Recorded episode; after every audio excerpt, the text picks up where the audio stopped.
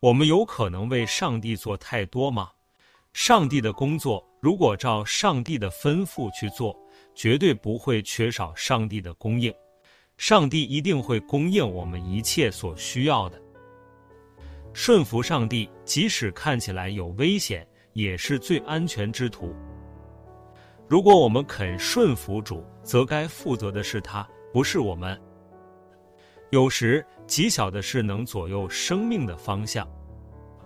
神要我们在患难中学习和认识的东西，比在患难中发生的事情更重要。沉重的苦难代表更深的祝福，试炼不能阻挡我们的工作，反而会使它开展得更宽广。四十年来，我将圣经反复试验，今天我的信心比四十年前更坚强。圣经里所有的应许都是真实可靠的。对神完全的信靠就是福。神常常试验，却从不遗弃。如果你想走信心的道路，不要期待你能透视未来。在旷野，神用云柱火柱带领以色列人，但他们不知道云柱火柱何时升起，升起之后往哪里走。我们的情形也是如此。我们跟主的十二门徒一样，了解得很慢，很小心，很容易失望。可是他们没有离开他，继续与神同行。今天主也要同样在我们身上做工。依靠主，只要你信赖他，他必眷顾带领你的此生和永生之事。不信的人只看到难处，但我们的信心却教我们向主仰望。自从神教导我忧虑是他的事情之后，我就不再知道忧虑为何物。我的责任只是在讨他喜悦。如果我在他的光中与他同行，我就不觉有何重担。无论何事都信靠他，你就永不失望。如果我们能将所有的忧虑卸给他，凡事满足他的旨意，全心全意信靠他的爱和智慧。我们的生活将会如何的充满了喜悦、平安和赞美啊！上帝是一个行动的爱，那位为我们的比一切反对我们的更伟大。只要是与神有关的，没有一件是小事。若不是神的圣灵日夜浇灌我们，我们周围不信的环境早就把我们往下拉了。我们要的不是一个伟大的信心，而是一位伟大的神。如果我有一位无所不能的父亲，我又何求于一位一无所能的人呢？即使你毫无知觉，神也在带领你。那位看不见的领导者，常以我们事先不能预料的另一种方式，行另一途径，带我们到达目的地。信靠他的人，神永远给他出路，也不将超出他能承担的试探加给他。这就是神信实的一个明证。没有任何一件患难，神不亲自处理。神预备将我们所要的一切赐给我们，只要我们需要他。上帝花了多大的力气，才让我们知道，没有我们，他也能成事。耶稣与我们距离之近，远超我们的想象，他从不使我们失望。撒旦极其强而有力，但是上帝更强更有力。用信心来与神的话调和，你就要看见他的恶是容易的，他的担子是轻省的。神要在你的里面做成他的功。所有的艰难都是上帝显示他自己的据点。如果多真诚地住在基督里，就会少自私的住在自己里面。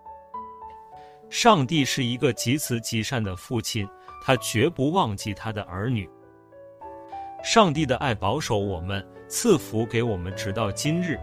他的爱是不变的，因为上帝是不变的。对于未来，我们毫无所知，但是我们认识昨日、今日，直到永远都是一样的那位。